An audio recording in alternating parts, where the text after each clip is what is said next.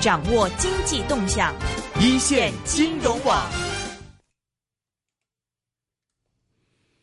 最近这个亚投行的事情蛮有意思的哦。对啊，亚洲基础设施投资银行亚投行，那么这个这一个礼拜挺多像新闻的。最开始的话呢，我想最开始去年呃，二零一三年是由我们国家中国提出来建呃这个成立。那么其中呢，我觉得我印象最深的就是澳洲和韩国其实想加入，嗯但是美国呢是很公开的出面是阻止，啊哈，然后后来他们就没加入。嗯但是最近有了一个很大的突破点，因为英国嘛，就是美国的最好的朋友、最好的盟友，最后捅了他一刀嘛，我最后捅了美国一刀，说我还没有 没有跟美国这个商量之下，就哎，我正式申请加入这个啊、由中国啊呃引领的这个亚洲基础设施投资银行，对。那么令到美国非常的尴尬，而而且。而且他一加入以后，法国、德国、意大利啊，我们也要加入啊，这样法，国、德国、意大利，而且澳洲，嗯哼，澳洲前几天还说啊，我要重新考虑 再加不加入。那么既然那个美国你的老大的这这个最好的朋友英国都加入了，你又阻止不了，那没有理由阻止我加入吧？OK，这是蛮好蛮有趣的话题。不过我我觉得这个其实既然我们做金融的，我们要看的眼光呃远一点嘛。嗯那么我在想。哎，我们有这个 World Bank 这个世界银行，嗯。我们有 IMF，我们有亚洲开发银行，嗯，为什么呃这个中国要说我们要做多一个什么叫亚洲基础设施投资银行？嗯。这个背景是什么意思呢？而且为什么哇，英国在可以不理他的最好的朋友美国的这样的反对之下，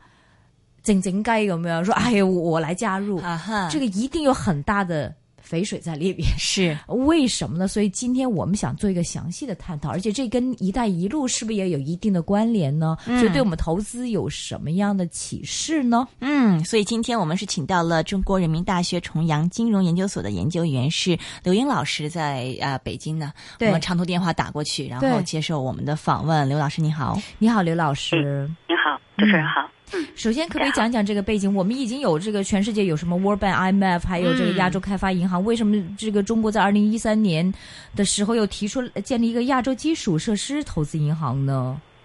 呃，其实它这个成立的背景呢，是在啊一三年的这十月份，呃，咱们国家主席习近平和李克强总理在出访东南亚的时候提出来的。其实确实是结合“一带一路”，为“一带一路”的这个建设、基础设施建设，包括亚洲的基础建设施建设的投融资提供支持。然后这里这里边呢，我首先提供两组的数据，呃，就是说在呃，尤其是亚洲这方面基础设施投资的资金缺口非常的大，呃，而目前的包括世行和亚投行，呃，所有的这些金融机构的呃资金呢，提供还是满足不了这个巨大的需求。呃，这两组数据呢，首先是亚开行的统计，它统计到二零二零年，平均每年亚洲基础设施投资的资金需求每年就有七千三百多亿美元。而实际上，现在目前亚开行、世行这些金融机构呢，每年提供的资金量也不超过一千五百亿，包括地方政府，呃，就是各个国家的政府能够提供的资金量呢，也就在两千亿左右。尤其是经过了呃零七年的全球的国际金融危机和欧欧债危机之后，各国政府呢实际上捉襟见肘，呃，在资金这方面的需求量是非常大。呃，另外一个数据呢是世界银行的行长金庸提到了发展中国家每年的基础设施的投资需求在一万亿美元，而包括世行、亚开行这些所有的金融机构能够提供的呃这一千一千五百多亿美金之外呢，资金缺口实际上有八千五百多亿。而亚开亚投行的成立，实际上是在补充这个巨大的基础设施投资的资金的缺口，这是一个资金缺口的一个问题。呃，另外一个方面呢，呃，就是目前我们也看到，呃，就包括亚投行，它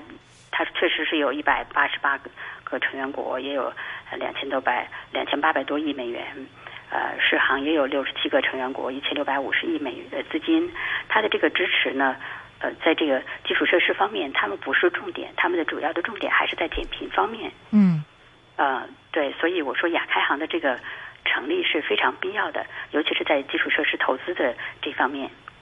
嗯，所以就基本上是资金的缺口和这个重点。嗯，对对。所以所以这个呃，我们国家有必要提出，在这个整个的基础建设方面，来到一个做一个。呃，另外一个机构，但是呃，这个呃，这个如果是有这么大的缺口的话，其实中国有没有在在 World Bank 或者 IMF 提出说我们要应该在这方面多加呢？因为的确在对整个的呃社区的开发呀，甚至对国家的经济角度也也不是一件坏事嘛。那国这个中国有没有之前提出过在这方面增加资金呢？呃，中国实际上在亚开行的。持股比例也有百分之五点五。嗯，呃，对，呃，具体的这个资金，实际上他们也有，就是说，呃，之前这些机构也有提出来，咱们肯定也有提出来，增加基础设施方面的投资。对，但是他们的理由呢是什么呢？就说，呃，确实我们可以投资，但是呢，这些的，他们可能认为这些的资金的呃项目，可能他们认为不具有投资价值。嗯。对，而亚投行的成立呢，恰恰是咱们改革开放这三十多年，在高速经济增长的过程中，形成了无论是呃设备、技术、标准各个方面有一些比较优势。就是亚投行的成立呢，也可能属于传统的这些呃金融机构可能认为不太具有投资价值的，但是我们的运营各个方面比较高效，然后包括呃成本比较优势，可能我们就可以做到市场化运作，做到盈利。嗯，对。那么今天非常感谢是啊中国人民大学重阳金融研究所研究员是刘英老师，今天跟我们讲一讲这个亚投行方面的一些的这个啊深入的这么一些剖析。那么谢谢刘老师，好，谢谢你，好的，感谢，嗯，透析投资价值。